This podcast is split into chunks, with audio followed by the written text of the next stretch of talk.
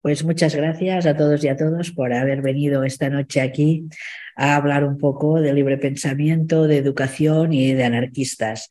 Hablaremos hoy sobre Ferrer y Guardia, que quizás es el pedagogo más importante de lo que fue la enseñanza libertaria en todo el mundo, no solo en España.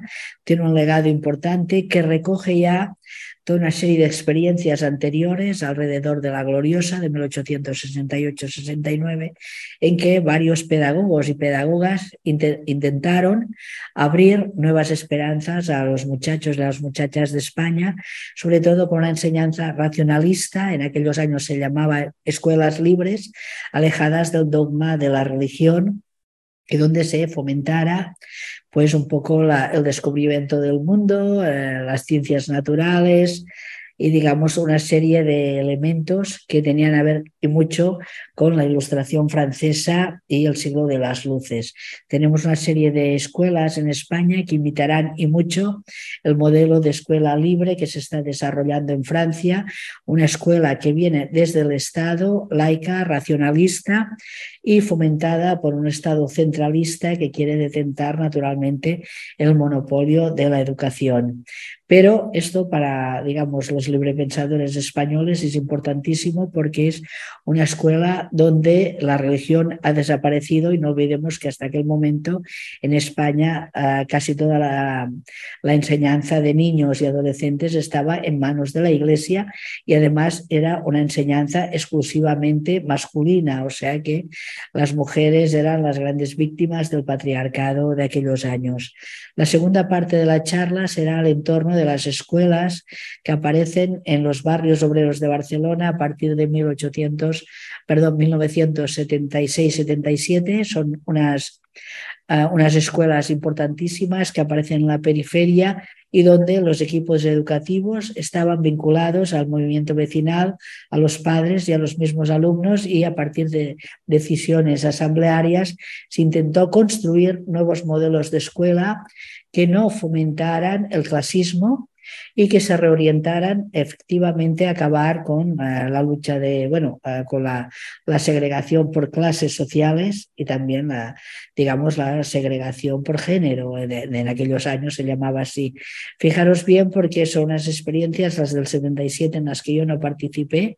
Yo no estaba entonces trabajando en enseñanza, pero han sido súper importantes porque han marcado y mucho todo lo que sería el desarrollo de los movimientos eh, de renovación pedagógica en Cataluña a partir de aquellos años. Esto ha impregnado muchísimos equipos docentes.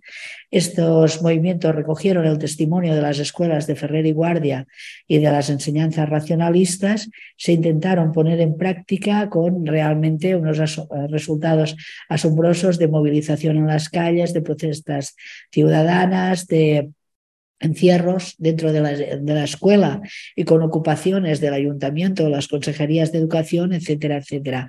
Y pienso que los hemos de recuperar porque nos marcan y mucho cuál ha sido la trayectoria de nuestro país y pienso que también es una manera de homenajear a todos estos profesores y profesoras anónimos que un poco nos educaron a todos y a todas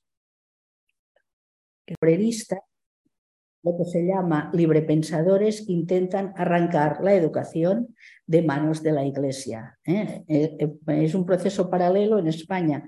Se intentará quitar la educación de manos de la Iglesia y en algunos países europeos como Francia se intentará implementar ya una educación desde el Estado enseñanza, digamos, dirigida desde el Estado, pero laica y coeducadora. Y este será uno de los espejos en los que se mirarán, digamos, los progresistas españoles, los republicanos, los anarquistas, los socialistas tendrán en Francia el gran ideal de lo que sería una enseñanza al margen de la Iglesia. Esto, este contexto es interesante porque veremos que casi todas las escuelas que se forman antes de la escuela de Ferrer son anticlericales, se las llama. En aquellos años no se emplea la palabra laica, se emplea la palabra neutra. Son escuelas neutras, a veces coeducadoras, eh, en aquellos años se llaman bisexuales, fijaros bien, o sea, hay unos alegatos brutales de la, de la Iglesia en contra de las escuelas bisexuales, esto es un escándalo, ¿no? etcétera, etcétera, pero se intentan implementar escuelas. Encontramos también ya muchos perfiles de maestros y sobre todo maestras feministas en aquellos años que intentan transmitir el saber a sus compañeras. Es importantísimo porque son, están completamente invisibilizadas. Las tendremos en toda la península. Tendremos sobre todo las mujeres del núcleo primero de Cádiz al entorno de los pensiles, que son furieristas, que intentan montar escuelas para chicas. Las tendremos en Cataluña porque asistimos a una industrialización muy temprana que comportará desarraigo de mucha población joven del campo a la ciudad, lógicamente cuando llegan a la ciudad ven que no tienen instrucción. ¿eh? Y entonces será una de las demandas obreras eh, más constantes sería la instrucción, el saber leer y escribir y a partir de aquí formar periódicos, propagandas, sindicatos, etcétera, etcétera. Como os digo, es un contexto muy largo porque son los últimos años del siglo XIX. A partir de los años 80 esto cada vez se radicaliza más y en una revista que tenemos aquí en Madrid, que es las Dominicales de Libre Pensamiento, veremos muchos artículos a favor de las escuelas laicas las escuelas neutras. Veremos ya muchas maestras eh, eh, firmando artículos, encontraremos peticiones, encontraremos también cómo las logias masónicas financian varias de estas escuelas, cómo también son financiadas por las sociedades obreras eh, desde la Ateneo Catalá, de la clase obrera, que pone en marcha una escuela para obreros, como muchas sociedades eh, librepensadoras que están intentando organizar clases. Tendremos también los primeros anarquistas eh, partidarios de la Primera Internacional, como Tárrida del Mármol, que abrirá escuelas en Gracia, escuelas politécnicas, o sea, ya de, cuadros, e ingenieros y tal, pero con una orientación muy al margen de lo que sería la Iglesia. ¿no? Entonces, todo este, hay como un, digamos, un magma eh, antiautoritario importante, donde ya tendremos los primeros nombres. una de las maestras racionalistas en Cataluña será Teresa Fabra, que tendrá que huir a Argentina y morirá en Argentina, precisamente perseguida eh, por, por la reacción. Tendremos una formación importante de maestros y maestras que serán detenidos eh, al entorno de la bomba de cambios nuevos en el 96 en Barcelona, entre ellos pues Joan Montseny, eh, que es el Federico Orales, el María Teresa Mañé, que son de estos primeros maestros racionalistas que abren escuelas libres. Libre. Teresa Mañé, la madre Federica Montseny, había abierto una escuela libre en Vilanova y la Geltrú, y luego eh, Joan Montseny, que no tiene el título de maestra, de maestro, pues participará con ella en una escuela en Reus. Serán detenidos, y tendrán que marchar a Londres. ¿no? O sea, siempre que hay alguna reacción en contra del movimiento obrero, se detenía inmediatamente a los maestros y maestras. También López Montenegro, que estaba de maestro en Sallén, eh, será luego gran amigo de Ferrer y Guardia, etc. O sea, tenemos eh, siempre una serie de generaciones de maestros y maestras, a veces con titulación y a veces no, que deciden abrir escuelas. Y sobre todo muchísimas mujeres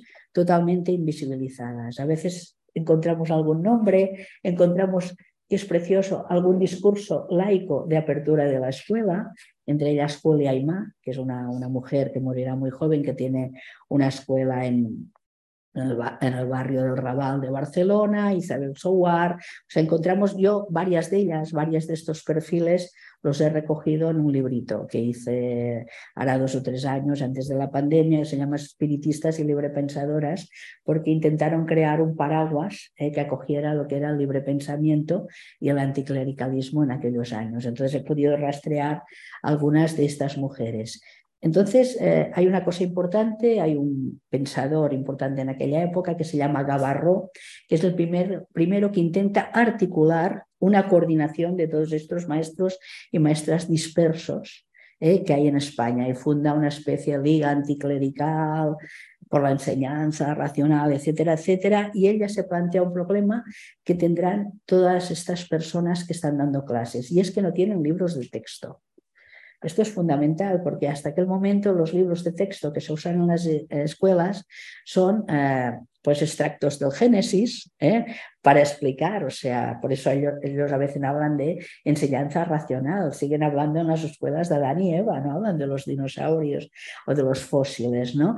Eh, luego hay una serie de, actitudes totalmente sexistas en contra de las niñas, una serie de cuentos eh, inspirados en la religión, y entonces, claro, el gran problema que tienen todos estos chicos y chicas que quieren dar clase es que no tienen material de texto ni para hacer dictados, eh, ni para hacer redacciones, ni para que los niños disfruten. Entonces, este hombre, Gavarró, que es una persona muy, muy del siglo XIX, era un antiguo escolapio que descubre el amor, se va de, sus rollos católicos y entonces empieza pues, una campaña importante en contra de la Iglesia e intenta articular algo que, eh, o sea, un poco eh, coordine todos estos intentos de estos maestros y maestras y además intenta hacer libros de texto y precisamente en la calle del infierno de Barcelona abre esta librería anticlerical, ¿no? Pero no le funciona mucho, tiene un carácter histriónico, se pelea con las sociedades obreras y un poco eh, esto que el articulado un poco se, se le va de las manos. Tendremos que esperar a Ferrer y Guardia que gracias a, una herencia que cobra de, de la viuda Mernier, tiene dinero y puede emprender el proyecto de lo que se llamará la escuela moderna. Ferrer y Guardia es un hombre autodidacta que, es de Alella, que trabajará durante algunos años en las compañías de ferrocarriles, es así porque él era partidario en un principio del republicano Ruiz Zorrilla y además poco a poco se va autoformando, era un, chaval que, que, salía, digamos, de un contexto agrario muy carca, o sea, muy ligado a lo que era la religión, etcétera, etcétera, pero tiene un hermano que, José, que es un poco libre pensador y poco a poco él escapa de estas redes familiares, se va a vivir a Barcelona, en Barcelona su, digamos, eh, él trabaja en una, en una en una pequeña tienda y el propietario le hace acudir a la francmasonería y luego él ya eh, entrará a la compañía de ferrocarriles y será un poco el portavoz de Ruiz Zorrilla, que está en el exilio en España.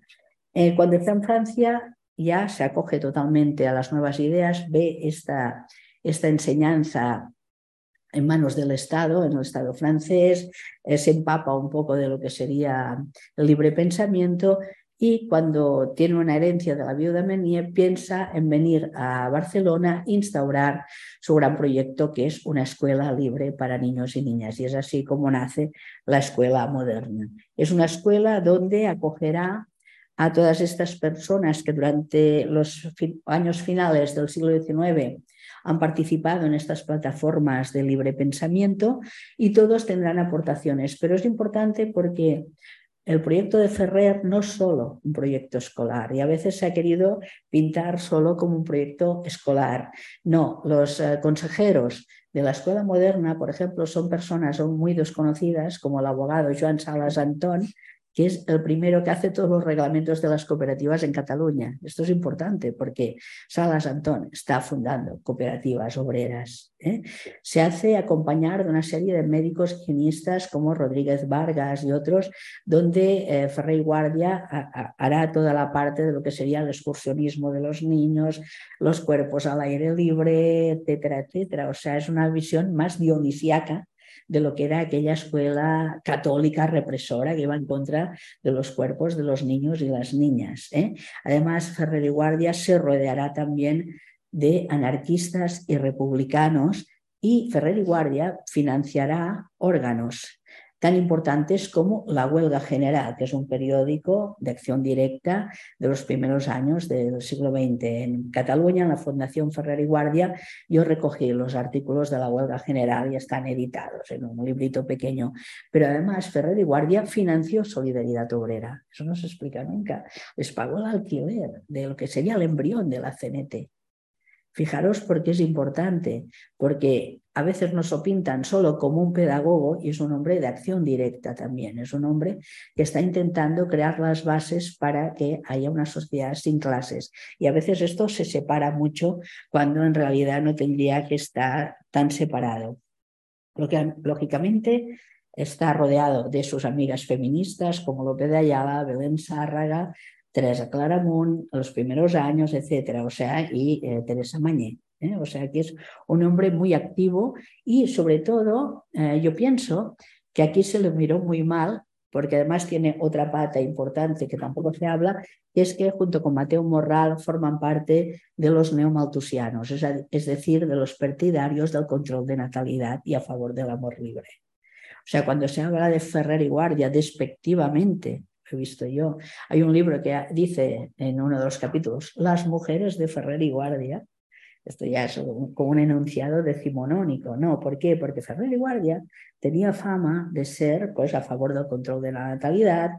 Mateo Morral vendía preservativos, o sea que, que era un distribuidor en España de una serie de, pesarios, etcétera, etcétera, y todos ellos están eh, a favor de eh, un control de la natalidad dentro de lo que es la clase trabajadora y, lógicamente, a favor del amor libre. Ferrer y Guardia es un gran amigo de Paul Robin, de Jean Graf y de todos los eh, y de Carlos Malato, el gran amigo de Bakunin. Es decir, que es un hombre que políticamente tiene una función importante dentro de varios segmentos de la sociedad. Y entonces no es extraño que una de las cosas que él pida para su escuela moderna es que haya libre coeducación de niños y niñas. ¿eh? Es de los primeros que lo pide, la iglesia se pone pues súper loca, ¿no? También muchos conservadores, incluso republicanos, que quieren mantener a la mujer en casa, o sea, son unos hipócritas, o ellos piensan que la mujer es la buena educadora cívica de los ciudadanos republicanos o sea, no olvidemos que, en las dominicadas de libre pensamiento a veces vemos hombres que dicen, no, es que la mujer ha de estar en casa, educando a los hijos, haciendo buenos republicanos, pero claro, están perpetuando el patriarcado. En cambio, Ferrer tiene textos muy bonitos diciendo que tanto niños como niños, niñas como niños tienen derecho a la educación científica, ¿eh? a la educación racional, porque en algunas escuelas de estas progres de la época las niñas seguían cosiendo y haciendo labores, mientras los niños hacían pues eh, matemáticas, o sea, hubo esta diferenciación como la hubo después aquí en el franquismo. O sea, yo, yo, la, yo la he sufrido, esta educación, ¿no? que teóricamente no hay diferencia, pero es terriblemente sexista, ¿no? Entonces, pues eh, Ferrer y Guardia no tiene esta aportación importante que casi nunca se habla de él. Como os digo, él abrirá la escuela moderna dirigida a niños de primaria, eh, mixta, laica, diurna y nocturna, diurna para niños, nocturna para obreros. La abre en la calle Bailén de Barcelona y además enseña idiomas, contabilidad, eh, digamos, eh, preparación comercial, etcétera, etcétera, y la tendrá abierta muy poco tiempo. ¿Por qué? Pues porque uno de sus bibliotecarios amigos, Mateo Morral, ¿eh? pues lanza un ramo de flores a Alfonso XIII el día de su boda y a partir de Mateo Morral en 1906 será la excusa perfecta para cerrar definitivamente la Escuela Moderna de Barcelona. Acusan a Ferrer de ser cómplice de Morral, lo llevan aquí a Madrid, estará detenido, eh, al, final, al cabo de un año, el 7, lo dejan en libertad, pero la escuela moderna nunca más volverá a abrir. Si la escuela moderna solo hubiera sido un lugar donde niños y niñas jugaban o aprendían, o donde había un hombre pintoresco como Ferrer y Guardia actuando, no habría pasado nada. Pero es que Ferrer y Guardia se plantea dos cosas súper importantes. Por un lado, la creación de una serie de libros de texto que puedan eh, ser ofrecidos a estas escuelas racionalistas. Y con este fin encarga libros y proyecta nuevos libros, es decir, pone en manos de todos los profesores racionalistas de toda España una editorial en castellano, esto se lo criticarán mucho los catalanes, hombre, ¿por qué lo haces en castellano? Bueno, eh, porque él piensa que tiene que irradiar a toda España esta nueva concepción de la escuela y además a Latinoamérica, donde muchos se van exiliados a la primera de cambio. Para el 96 tenemos todos los impresores catalanes exiliados en Argentina o en Uruguay. ¿eh? Y entonces él plantea hacerlo en castellano y crea una editorial preciosa. Esta editorial que llegará hasta 1939 en muchos sitios. Además, se plantea crear el boletín de la escuela moderna, que estará en paralelo a la editorial. En el boletín es el primero que pone pensamientos de los alumnos o pequeñas redacciones de niños y niñas. Y esto les dará una voz propia. Pensar que es antes de Freinet, muchos años antes. ¿eh? Pero él se plantea que niños y niñas escriban, que los adultos lo lean, que reflexionen y además lo que hará Ferrer, y eso no se lo perdonarán también, es la creación de una escuela de formación de maestros en Sabadell. Claro, o sea, él no, no está ofreciendo solo unos libros de texto, sino que además dice, hombre, estos maestros tienen que estar formados de nuevo, porque si se han formado dentro de la educación católica o, son autodidactas, necesitamos que estos maestros coloquen al niño en el centro de la educación. Y es así como en Sabadell empieza a crear una escuela de maestros que luego los veremos actuando en muchos lugares de la península ibérica. Pues, como os digo, tiene este doble proyecto editorial y una pregunta que nos podemos hacer es cómo se financia la escuela. En principio la financia él a partir de esta herencia y luego, eh, sobre todo en una escuela privada, lógicamente no es una escuela estatal, entonces eh, pagan un poco los padres según sus posibilidades. Pero él insiste siempre en sus textos que no quiere que sea una escuela gratuita, porque dice, los que hacen escuelas gratuitas son como los curas, que solo pueden producir dos tipos de niños, o niños humiliados o niños rebeldes. Dice, yo no quiero que el niño tenga en sí el germen del odio o de la violencia. Son niños. Dice, cuando sean mayores, que sean lo que quieran. Pero yo no quiero, y por eso a veces una defensa que se hace de las escuelas racionalistas es que dicen, no, no, es que en las escuelas anarquistas no leían a Kropotkin o a Bakunin, no eran fanáticos eran niños libres, porque lo que dice es que el niño ha de pensar por su cuenta y que solo la curiosidad hará que los niños aprendan. Y además que eh, también intenta que no haya clases compartimentadas, esto es algo que hemos recuperado ahora, sino que los niños mayores ayuden a los más pequeños y que puedan interactuar, porque él concibe un poco la escuela como una mini sociedad. Es por esto que muchísimas escuelas racionalistas tendrán su propio huerto tendrán su cooperativa que pueden vender los productos del huerto, esto sobre todo en los años 30, lo tenemos en Barcelona, eh, tendrán algunos eh, niños que tendrán, como, como las escuelas de Freinet, sus propias imprentas, y él lo que no querrá es hacer división entre el trabajo intelectual y el trabajo manual. En esto sigue a los a, digamos, a, a consideran, cita incluso a consideran que es un furierista, ¿no? donde hace esta crítica a estas escuelas que segregan tanto, que dividen a los niños, esta crítica la volverán a hacer en el 76-77 los profesores de las escuelas, cuando los niños hacían la ESO o, o iban o no hacia el bachiller, ¿eh? o sea, este segregar a los niños ¿no? y cortarles sus caminos, ¿no? Todo esto, ¿dónde lo he encontrado yo? Todo esto tiene un volumen que se llama La Escuela Moderna, donde él explica todo esto. Se imprime cuando él ya ha muerto porque una de las cosas que sabe más mal es que muchos maestros y maestras casi no escribían, eran tan activos que tenemos poco texto escrito. Por suerte había gente que sí que habló de Ferrer. Como os digo, esta escuela es eh, privada, hay padres que pagan más, padres que pagan menos, pero él dice que nadie tiene que dejar a sus hijos sin escuela. ¿eh? Y es verdad que yo miré un poco quién llevaba a los hijos a la escuela, pues van desde las hijas de, de Odón de Buen, que es uno de los catedráticos que le ayuda, a las hijas de, de que era miembro de la Primera Internacional, que era un impresor, o sea, eh, niños un poco en el entorno anarquista barcelonés. ¿eh? Y tenemos aquí, bueno, esto, el comité de honor de esta escuela moderna, como os decía, médicos, o sea, abogados sobre todo, ¿eh? También el Rodríguez Mente, que le llamaban el rector Riveralote, que contra Rodríguez Méndez y contra Odón de Buen los sacarán a los dos de las cátedras de Barcelona, la reacción eclesial. A Rodríguez Méndez se acaba yendo porque la iglesia no lo quiere, porque es espiritista, y a Odón de Buen porque enseña ciencias naturales y va contra el dogma.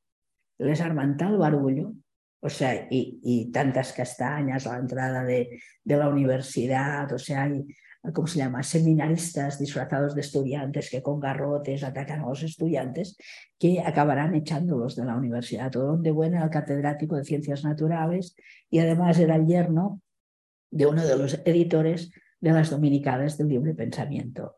¿Quién acoge a esta gente? Pues, lógicamente, Ferrer y Guardia cuando abre la escuela moderna. Eh, y además es de los primeros en pasar diapositivas en la escuela moderna, o sea, de buscar nuevas técnicas eh, para poder enseñar a los alumnos. Ferrer y Guardia el niño es libre, libre incluso de dejar la escuela. Entra y sale de clase cuando quiere. Eh, se les enseña higiene, natación, salidas al aire libre, visitas a las fábricas.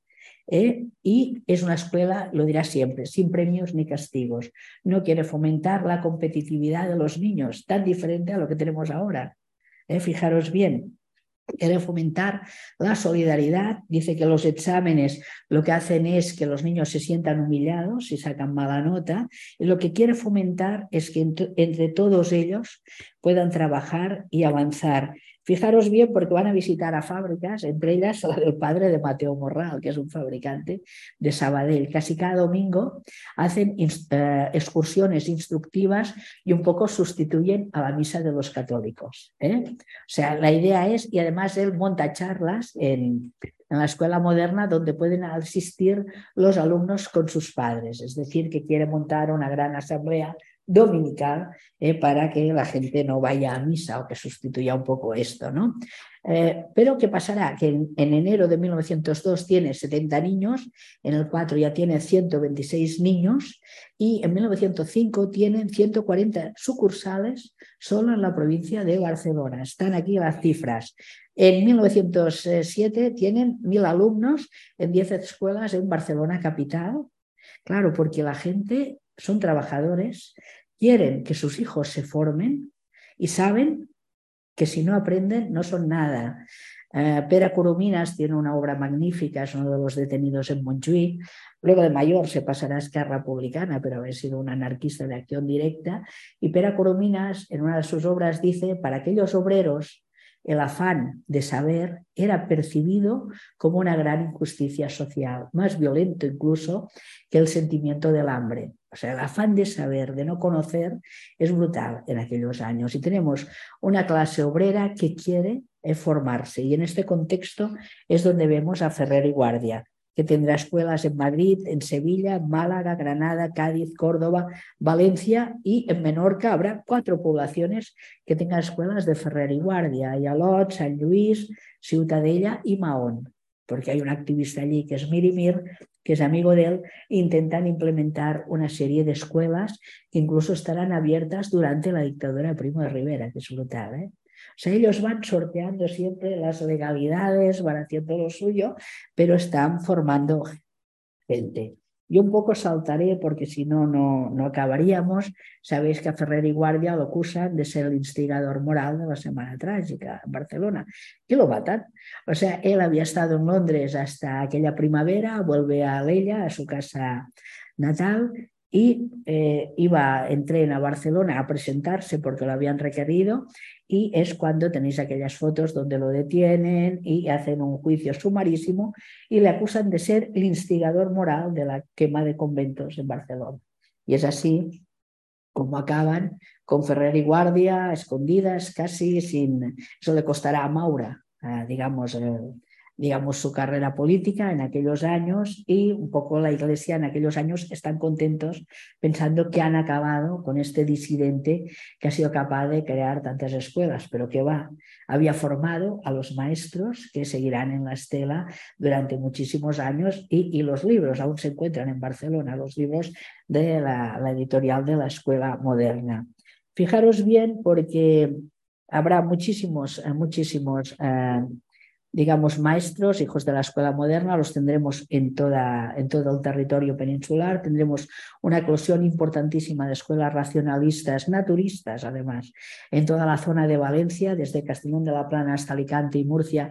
Tendremos personas como Antonia Maimón, naturista, antitaurina, pero eh, en los años 20, eh, maestra, o sea, brutal, porque tenemos muy pocos perfiles de todos estos maestros. Tenemos eh, todas las escuelas de Menorca, con mm, profesores formados en Sabadell que se desplazan a Menorca para abrir estas escuelas, siempre escuelas de niños y niñas.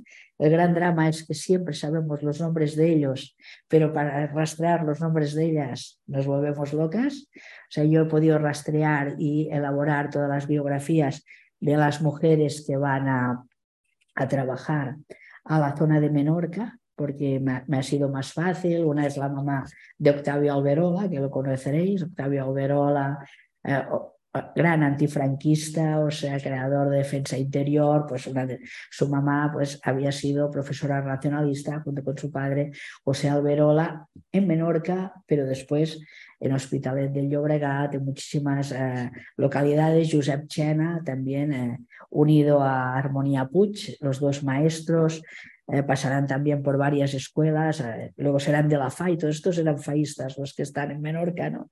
La mayoría tendremos una persona interesantísima que es Albano Rosell y su compañera, eh, o sea que es Esperanza Figueras.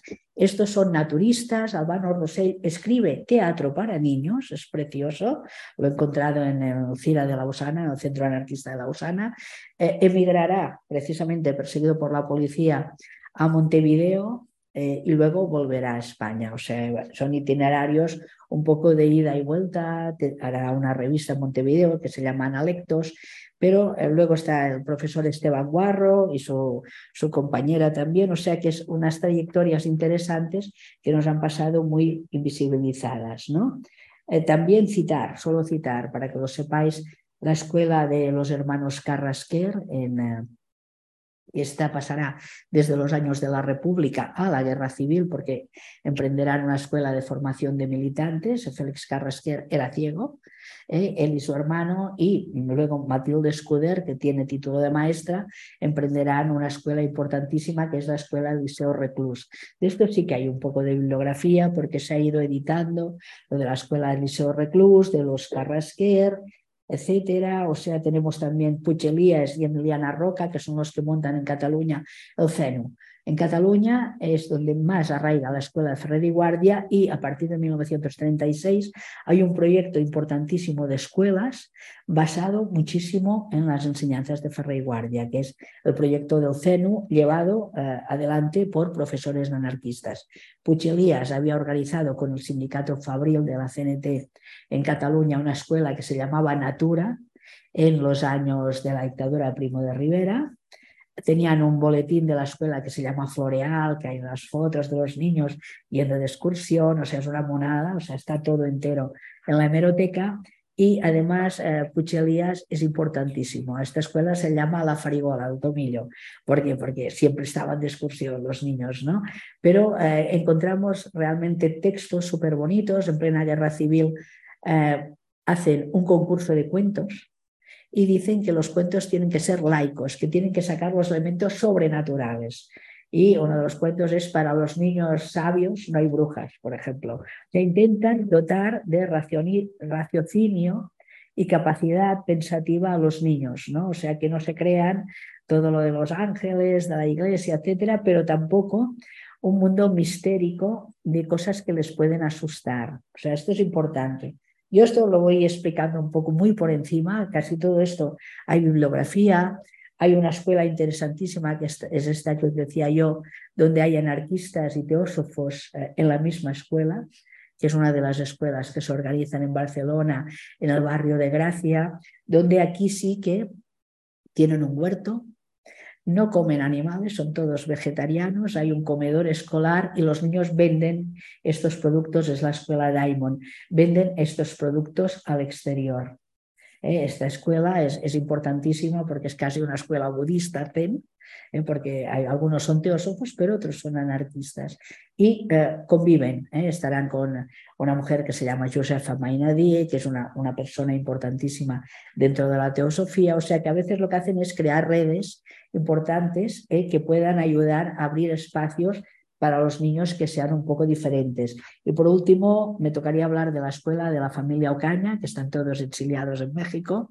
Es una escuela que se monta en uno de los peores barrios de la periferia barcelonesa, que es La Torrassa y Collblanc, son barrios absolutamente marginados donde no llega nada y la familia Ocaña, entre ellos Igualdad, Fraterna y Floreal, eh, pues enseñan a los niños música, gimnasia, etcétera, pero Floreal tiene unos escritos preciosos de 1936-37 donde ella habla de que los niños han de educar por ámbitos. Esto que ahora nos parece que es la gran progresión, los espacios de los niños, pues bueno, Floreal en aquellos años ya habla de eh, modelos para los niños, eh, centros de atención, ámbitos, etcétera, etcétera, y naturalmente todo al aire libre, o sea que son majísimos los Ocaña porque realmente emprenden una tarea importantísima. Por suerte les han dedicado a una, plaza, a las hermanas Ocaña, ahí en Hospitalet, ¿no?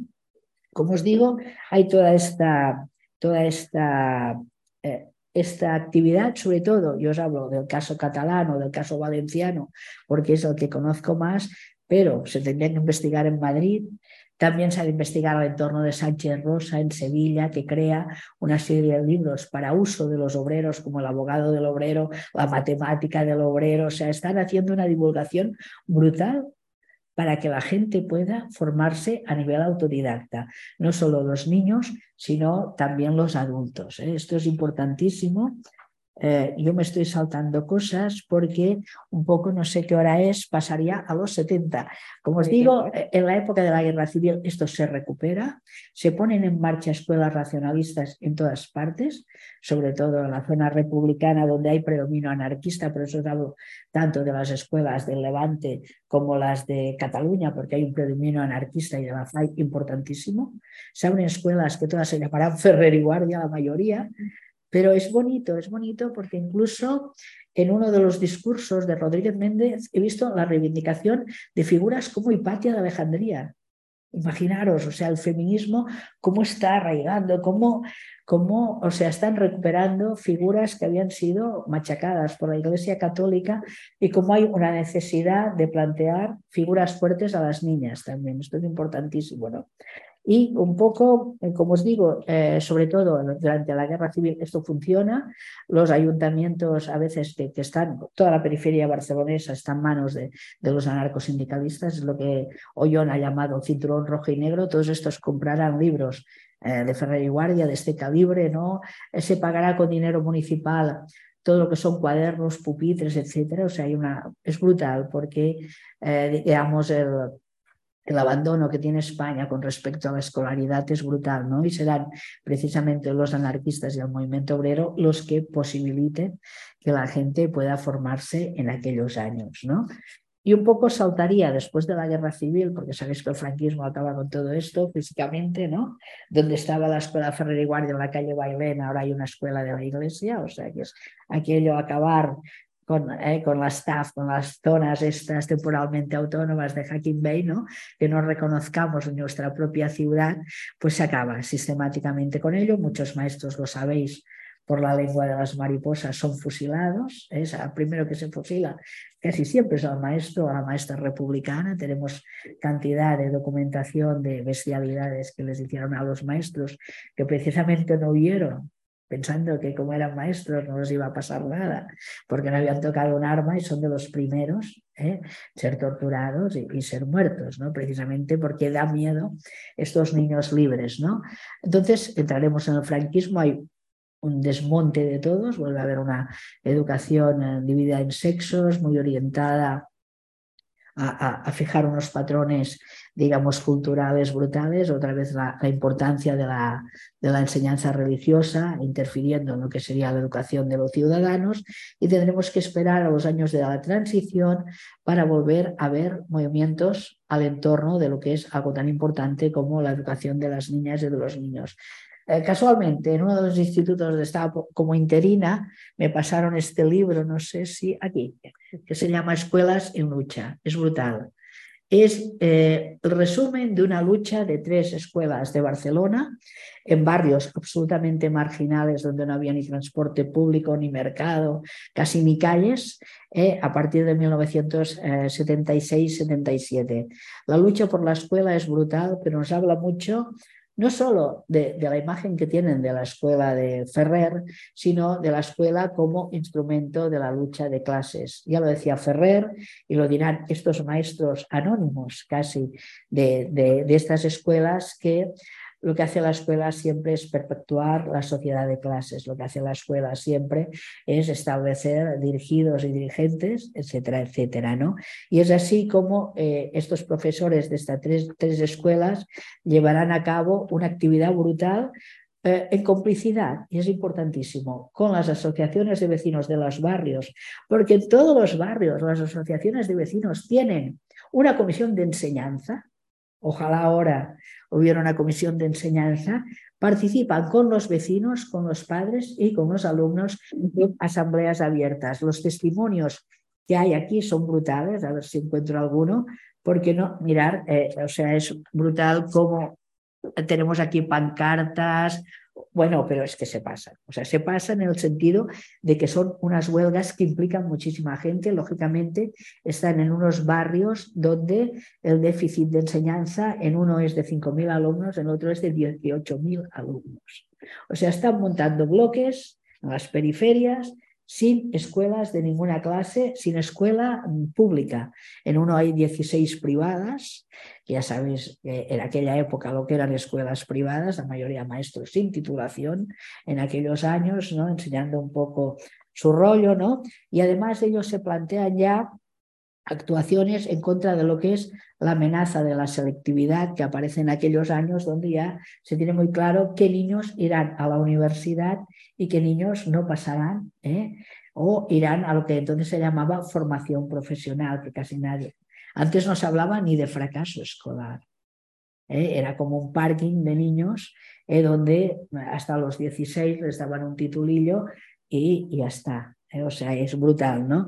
Entonces, eh, digamos que además hay una queja importante, y esto me ha parecido súper bestia en las conclusiones, y es que ellos se quejan de que en aquellos momentos en la zona catalana hay escuelas privadas donde se han recuperado las metodologías de Ferrer y Guardia, que son lo que se llama escuelas de Rosa Sensat.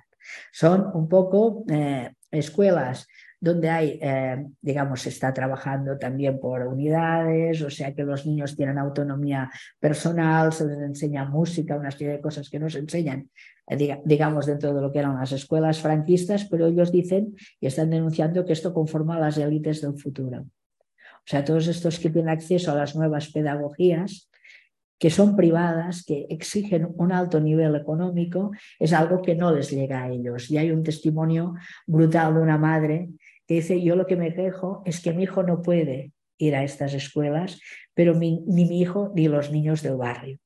O sea, es brutal porque ves que no es este individualismo que tenemos en educación, sino los niños del barrio. O sea, hablar de los niños en general, o sea, volver a confiar en la infancia niños y niñas como algo que puede subvertir la sociedad, no que el niño sea más competitivo y se coloque muy bien, que es un poco, parece uno de los lemas de la, digamos, de la enseñanza de ahora, que quieren crear niños competitivos o que vayan a muchas, o sea, que tengan perfiles o que sepan muchos idiomas o que se formen en 50.000 extraescolares, ¿no?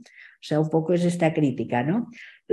y hablan sobre todo de, este, de estos niños, pero también se plantean, esta, esta gente, estos anónimos, el papel del maestro. ¿Eh? ¿Qué, qué, papel tiene el maestro? ¿Es un funcionario? ¿Es un señor que cobra? ¿O realmente es alguien que tiene una vocación para estar con los niños? Que este es otro debate interesante dentro de lo que es la enseñanza. Hoy en día ya se están planteando solo cursos para directores de institutos ¿eh? o de jefes de estudios. ¿Eh? O sea, se quiere separar y se quiere a veces crear en la enseñanza, digamos, como si fuera, y de hecho lo hacen, un rollo competitivo más, a veces financiado por bancos, por cajas de ahorros o por compañías como Coca-Cola. ¿eh? O sea que todo, todo el mundo quiere meterse dentro del gran agujero que es la educación ¿eh? para poder eh, financiar sus rollos a partir de la educación y para poder domesticar unas clases trabajadoras que, que de verdad la radicalidad de estos textos del 76-77 es brutal. O sea, la radicalidad de planteamientos, de esperanzas que tienen en los niños y de todo lo que hacen. Como os digo, ellos intentarán pues modificar lo que será la escuela pública, que es donde están trabajando todos estos que se están moviendo, ¿no? Y explican que han hecho una plataforma en Barcelona donde hay más de 50 escuelas implicadas, casi todos son interinos que no habían hecho oposiciones, ¿no? Y quien encabeza esta lucha son la escuela Ferrer y Guardia, lógicamente bautizada por los eh, vecinos del barrio, la escuela Soller y la escuela de una fábrica que se llama la Escuela Pegaso, que es donde hubo algunas de las huelgas más duras de los años 60-70 al entorno de la fábrica Pegaso. En este, en este barrio se abre una escuela que familiarmente se llama la Escuela Pegaso. ¿Qué piden estos profesores? Lógicamente, gratuidad en enseñanza, máximo, y ahora alucinaréis, 30 niños o niñas por clase, esto en el año 76-77, estamos a 35, en los bachilleres a 45 a veces, en algunas, en algunas optativas, ¿eh? o sea, están pidiendo 30 niños por clase y la gestión del centro tiene que ser hecha por los padres, por los maestros, por los alumnos y por los vecinos del barrio en asamblea. A veces llevan asambleas de cuatro o cinco días de duración. Podemos pensar hoy que es una pérdida de energía, pero es un debate importantísimo. Me recuerda los debates de las plazas, cuando todo el mundo empezó a hablar en las plazas, ¿no? La gente decía, están hablando, la gente está hablando por fin, están verbalizando, diciendo lo que quieren. ¿eh? ¿Qué, qué, qué pedía esta gente? Creación y continuidad de los equipos pedagógicos y educativos elegidos por la asamblea de la escuela. Claro, ¿cómo acaban con esto? En dos años, dispersando a todos los interinos. O sea, educación los dispersa a todos. ¿Eh? ¿Y qué quieren? Lo dicen aquí, niños críticos, responsables, autónomos, creativos, capaces de reconocer sus necesidades y su realidad social para transformarla. Es importantísimo. Eh, como os digo, se encierran asambleas eh, y harán cosas importantes. Hay, una, hay un, artículo de prensa que pone el recreo, dos puntos, es cortar hoy la calle. Salían niños, padres a la calle, esto es inédito porque ahora no se podría hacer, salían a cortar las calles, pero esto en septiembre del 77, ¿qué hicieron? Ocuparon padres, niños y profesores la inspección de enseñanza. Fueron 300 personas durante cuatro días. Como no les hacían caso en la inspección de enseñanza, luego ocuparon el Ayuntamiento de Barcelona, ocuparon el Parlamento ¿eh? y entonces ya los, los desmovilizaron. Hay fotos de la policía disparando cañones de agua contra padres y niños. Hay fotos de un estudiante herido con 17 años de bala. O sea, unos enfrentamientos que no se explica cuando se habla de la transición. Fijaros aquí, los están regando con agua ¿eh? delante de la policía de, creo que es la Plaza España, sí. Pero tenemos otras. ¿eh? Y además tenemos los dibujos de los niños sobre estas acciones. O sea, porque los, los niños lo estaban viendo todo esto, pero estaban luchando por sus escuelas. Fijaros, son las manifestaciones estas de los 70. Hay una iconografía muy brutal de esta época. Este libro está bonito porque recogieron todo, todo lo que habían hecho. Además está editado en Madrid, o sea que, que es catalán, pero, pero veis, aquí están los dibujos que hacen algunos niños sobre lo que está pasando. O sea, es muy bestia porque realmente vemos que hay una lucha por la escuela de nuestra modélica transición de la que no se habla. ¿eh? O sea que, y que a veces tendríamos que buscar, porque yo estoy segura que en Madrid hubo esto. En barrios como la Prospe o otros barrios hubo movilizaciones a favor de la escuela y tendríamos que recuperar los textos, las biografías de aquellos que lucharon. Esto me lo pasó a mí Xavier Monras, que murió siendo profesor de geografía e historia, ¿no? Me dijo, hombre, tú que eres historiadora, esto te va a interesar. Y yo es que me quedé porque ni, ni lo conocía, pero claro, muchos fueron protagonistas de todos estos hechos. Era la generación que la transición cambió la escuela en España. Os quería hablar también, una cosa muy corta, así abrimos debate, de la experiencia de Paideia, ¿eh? una escuela libre, importante, eh, que además fue denunciada, no sé si lo sabéis, por un edil socialista. Está la Wikipedia. O sea, porque aquella gente estaba haciendo cosas que no casaban mucho con lo que tenía que ser la escuela. ¿eh?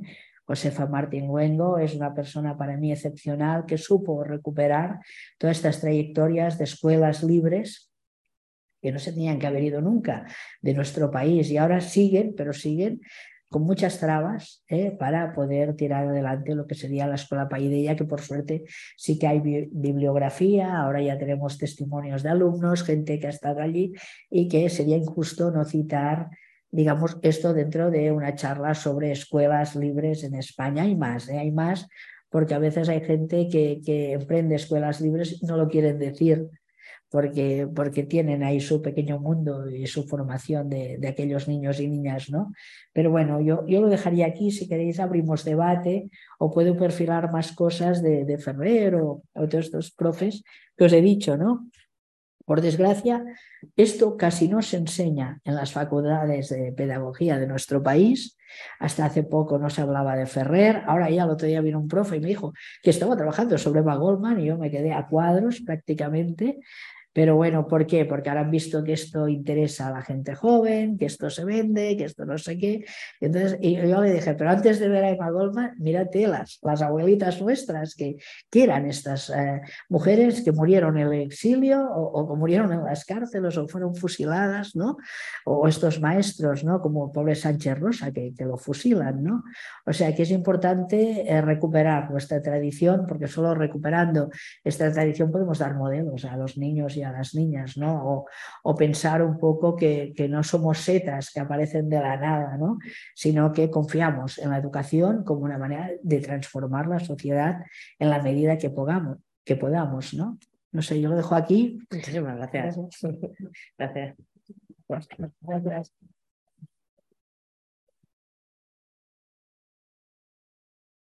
Pues, no sé, animaros. yo he pensado algunas cosas, pero lo único que está es que tenemos micro, entonces hay que... Lo pasamos. Lo pasamos, hablamos un poco alto.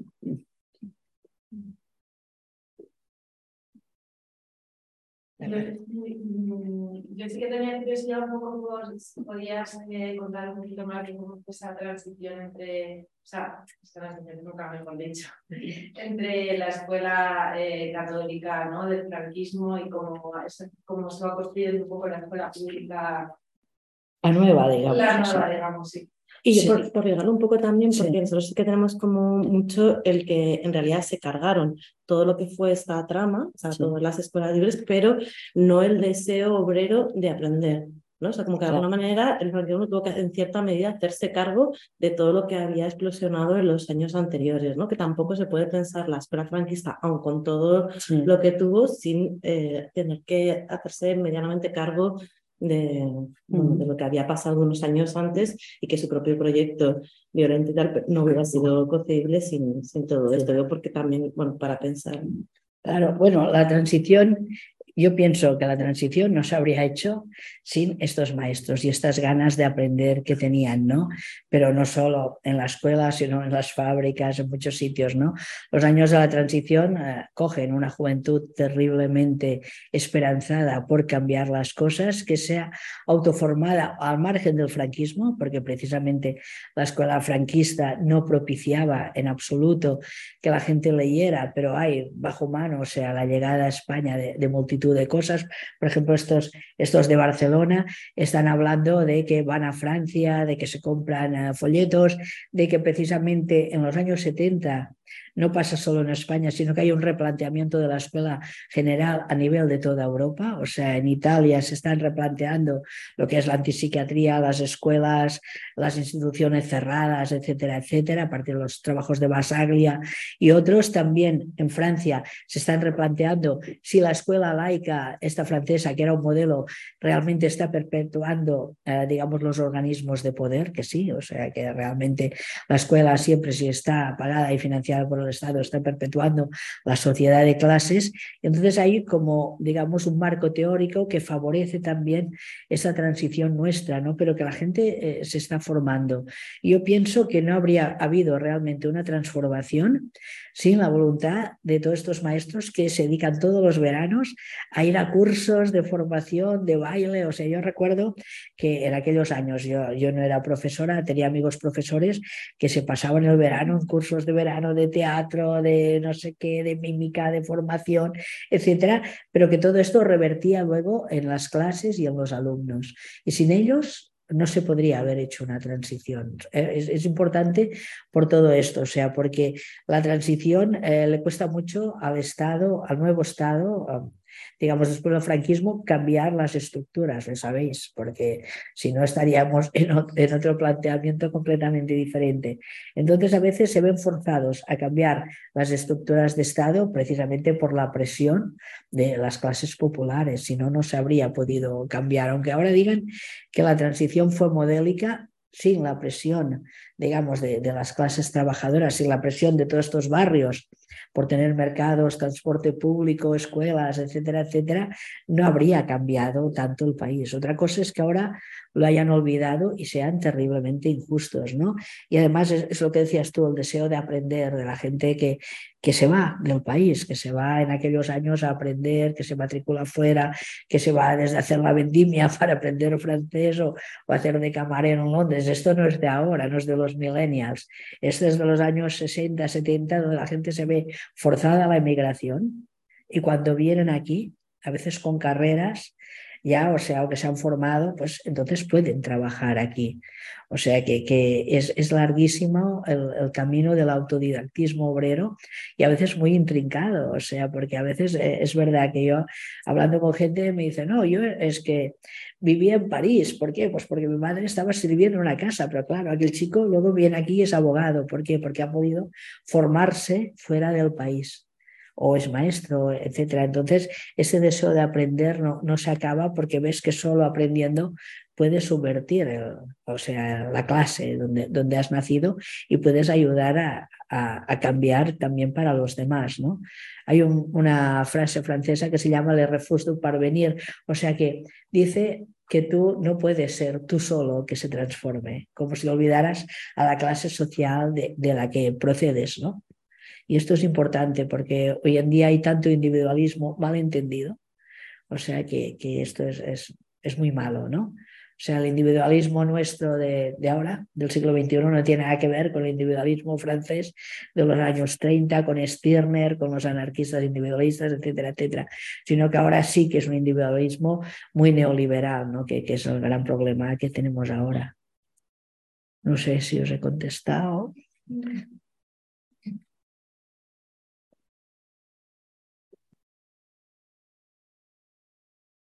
Pues por seguir un poco justo con esta idea, eh, como también hablabas de las discusiones sobre la reproducción de clase y cómo se habían ido introduciendo, por si sí. puedes extenderte ahí un poco.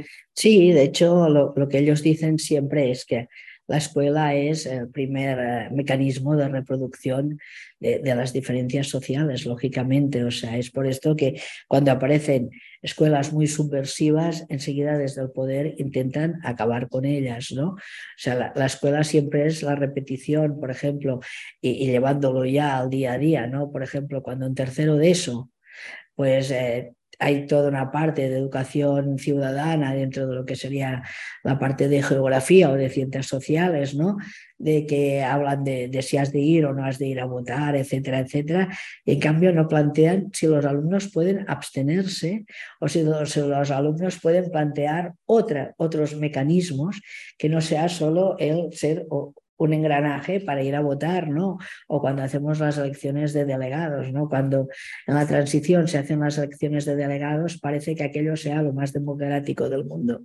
Pero luego te das cuenta de que igual eh, les podríamos facilitar a los alumnos otras herramientas más asamblearias de autogestión de la propia clase. O sea, yo a veces he tenido peleas para que elijan, imaginaros, un niño y una niña porque a veces siempre acaban siendo delegados los más, los que chillan más, que siempre son los chicos, etcétera, etcétera, o los que hacen más cachondeo, pero a veces hay alumnos que quieren abstenerse y está prohibido abstenerse. Y no, también es, igual no están de acuerdo con los que se presentan, o, o igual no hay mecanismos, y entonces parece que no, pero parece como si todo esté orientado a que luego de mayor reproduzca siempre sin discutir eh, los mecanismos o los engranajes de, de, todo. Y, y, así va todo. O sea, yo que doy sociales, que a veces sociales es lo que más, eh, o sea, es diferente igual dar física o, o, o, matemáticas, ¿no? Pero sociales es una cosa muy sensible, ¿no? Por ejemplo, en, en, geografías nunca se introduce ni la gentrificación, ni el diseño de ciudades, ni las ciudades para mujeres, etcétera. O sea, siempre te dan como una geografía urbanista donde dice un mundo de culturas, tal, pero no entran, o sea, yo que he estado muchos años en Mallorca, no entran a hablar del impacto real del turismo sobre el precio de los alquileres, ¿no? Recuerdo que justamente un año estaba dando sociales en, en, bachillerato y pasó todo lo de Burgos, en Gamonal, etcétera. Lo pasamos bomba. O sea, ¿por qué? Porque traían recortes del periódico, lo comparaban con los casos de Mallorca. Eh, o sea que si tú le das la vuelta dentro del currículum que te marcan ellos, puedes trabajar sobre el propio barrio. O sea, yo recuerdo que, que a ellos les dice trabajar sobre, era un barrio de, ¿cómo se llama? De estos artificiales que me hacen al lado de, digamos, de las playas, urbanizaciones. Entonces dije que plantearan qué veían bien y qué veían mal de su urbanización precisamente en una época de periodo electoral y no veáis los vídeos que hicieron los alumnos. O sea, porque decían aquello típico, dice el ayuntamiento, ¿qué puedes hacer tú para mejorar el barrio? ¿Quieres una pista de skate? Le decía, no, eh, enseñarle que nos recogen la basura, tal, decir, y ostras, los alumnos lo pasaron bomba porque realmente no querían una pista de skate, que también, sino que pedían una serie de necesidades básicas que su barrio no cumplía. O sea que a veces sí que si damos un poco la vuelta, si no damos matemáticas, que igual también, ¿eh? pero, pero a veces podemos hacer que los alumnos piensen por ellos mismos. Entonces es cuando ves que hay empatía entre tú y ellos, ¿no? O sea, a veces nunca lo conseguirás, que esto no habla más del profesorado actual, ¿no? Que las pantallas mandan más que nosotros, pero a veces sí que si tú haces que ellos eh, gestionen la clase, ostras, te, encuentras con muchas sorpresas y esto sin salirte del currículum, ¿no? Otra cosa es que yo hace como muchos años que no quiero dar historia de España, porque me pongo muy mal, ¿no? Pero esto es otra cosa. Dime, dime. Ah, ¿Cómo? Sí, sí. Vale, eh, bueno, creo que voy a cambiar un poco el tema, pero eh, a mí siempre me ha sorprendido, ¿no? O sea, yo eh, considero que voy a aprender mucho la pedagogía alimentaria para eh, como, como docente, como yo soy orientadora, pero siempre me ha sorprendido que fuera una premisa eh, que todo el tema este de que todo el aprendizaje que mantiene la curiosidad, como tenido de la manera innata, eh, como todo el tema de estar aprendiendo desde niño, ¿no? Y, y bueno, yo pues, tengo una formación bastante constructivista, entonces pues eh, me chocaba mucho, ¿no? Todo el tema de la, de la directividad. Entonces quería preguntar si tú crees que la no directividad y todas estas premisas que, que surgen en, este, en esta época vienen por un contexto anterior, como respuesta a un contexto anterior, que es lo que yo a veces eh, intento pensar, o si em, crees que es un pilar básico de la pedagogía libertaria, como se está sosteniendo ahora mismo en las críticas tan fuertes que se hacen la libertaria a día de hoy, y que por tanto, eh, si lo rechazamos, eh, tendría la consecuencia inmediata de una enmienda a la totalidad y que tendríamos que rechazar esta, esta pedagogía. No, yo pienso que hemos de ser prudentes, o sea, cuando vemos la pedagogía libertaria es mucho 1910, 1920, 1930, que están emergiendo, emergiendo las nuevas pedagogías en aquel momento. O sea, está haciendo su entrada María Montessori en muchas escuelas en los años 20 y además en conflicto directo aquí en, en España con las escuelas católicas. Imagínate, ella que es católica, los católicos no quieren las escuelas Montessori en, en muchas poblaciones. ¿eh?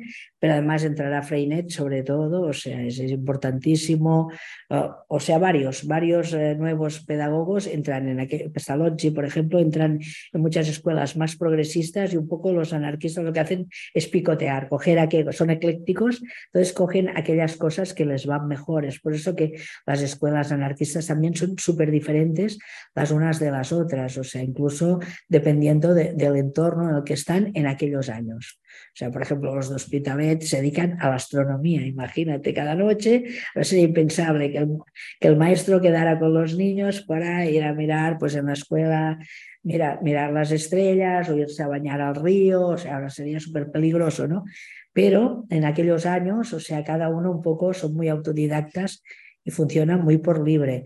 Hoy en día yo pienso que, que la pedagogía anarquista tendría que renovarse y que también coger de todas estas nuevas aportaciones, sobre todo que han venido después de la Segunda Guerra Mundial en lo que serían las nuevas pedagogías, utilizar todo esto. En algunas cosas lo han hecho, por ejemplo, en la geografía, o sea, hay una, una, parte de la geografía que se llama las nuevas geografías, que a partir de Reclus Kropotkin y tal, pues nuevos modernos geógrafos como Yves Lacoste y otros han reformulado la pedagogía y, perdón, la geografía y han hecho aquel libro que se llama La geografía, un arma para la guerra, hablando, o sea, de, un poco de, la invasión de Estados Unidos, sobre todo en, América Latina y, y, y Manuel Wallenstein en las economías mundo, etcétera, o sea, han reformulado a partir del substrato libertario de los años 30, han reformulado nuevas eh, geografías y es importante.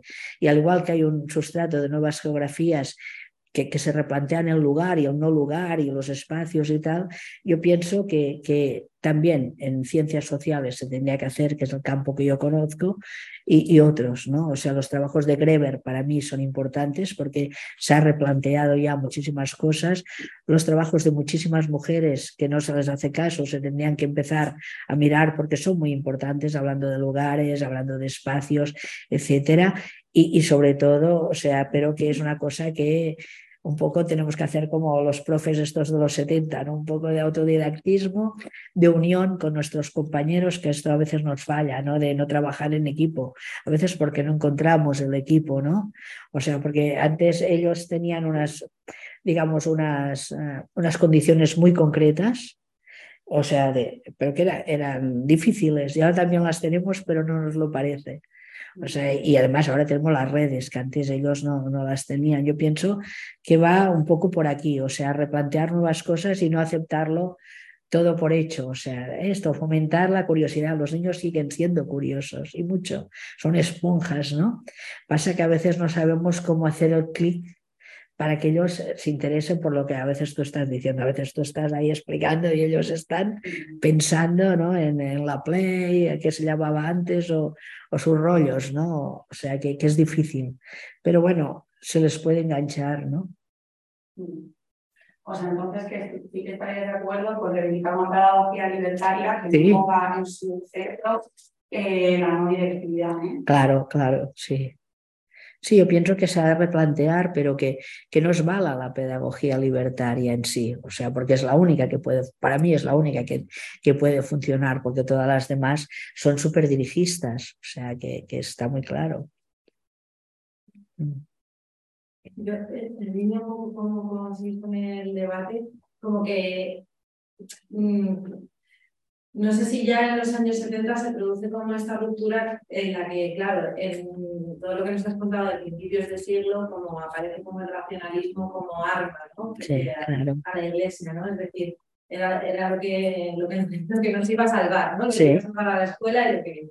Y yo entiendo que ya en los años 70 es, eso ya se entiende que claro. no puede ser así. De alguna manera es verdad que ha recuperado un montón de cosas, el papel del, el papel del profesorado, la escuela gratuita, la gestión de la escuela, pero hay algo, a mí me parece que ahí hay un vacío, ¿no? Que de lo que representaba esa seguridad que tenían en, a principios del siglo con el racionalismo, decir, esto va a ser nuestra tabla de salvación que va a liberar el movimiento obrero y de repente en los años 70 como que no hay nada que sustituya eso. ¿no? no, aparecen las escuelas Waldorf y este tipo de cosas porque piensan también que, que los niños tienen sensibilidad, que puede haber cierta espiritualidad no racional, y eso no quiere decir que tenga que ser una espiritualidad religiosa, ¿eh? pero que puede conectar con la creatividad y entonces esto empieza a entrar un poco en crisis, claro, porque el racionalismo de finales del 19-20 es este que decía yo de los dinosaurios, ¿no? O sea, el fósil evidenciaba que Adán y Eva no habían existido, eso era no va más, ¿no? Incluso esto, que aparece este concurso de cuentos, para los niños buenos no hay brujas, y en cambio vemos cuando aparecen, por ejemplo, uh, toda una serie de, digamos, de fantasías pedagógicas, importantes como las de la Úrsula K. Begin, que nos plantea estos universos libres como metáforas ¿eh? de, de, lo que podría ser una sociedad. Claro, o sea, que, que no, y, y, eso a qué se debe? Pues que ella tuvo una enseñanza más plural que no una enseñanza racionalista, como decían ellos. Pero por eso digo que hemos de incorporar todo lo que hemos aprendido en estos años. ¿no? O sea que para ellos funcionó esta, lo que se llamaba racional, pero igual para nosotros tendríamos que contemplar otras cosas, ¿no? Te lo digo ahora que vengo de la exposición de Leonora Carrington, que claro, que es una, una rotura total con la racionalidad, ¿no? Porque aparece como reacción, aparecerá el surrealismo en los años 20 y aparecerán eh, voces discordantes con un racionalismo muy ligado a lo que ellos llamaban entonces el materialismo, ¿no? Y muy ligado también a lo que serán luego los, digamos, eh, la Revolución Rusa, por ejemplo, y estas cosas, ¿no? Entonces, la parte de la creatividad es igual la, parte que falta en esta enseñanza libertaria que teníamos que tener ahora en el siglo XXI, ¿no? Y que los niños son creativos, o sea, son increíbles, ¿no?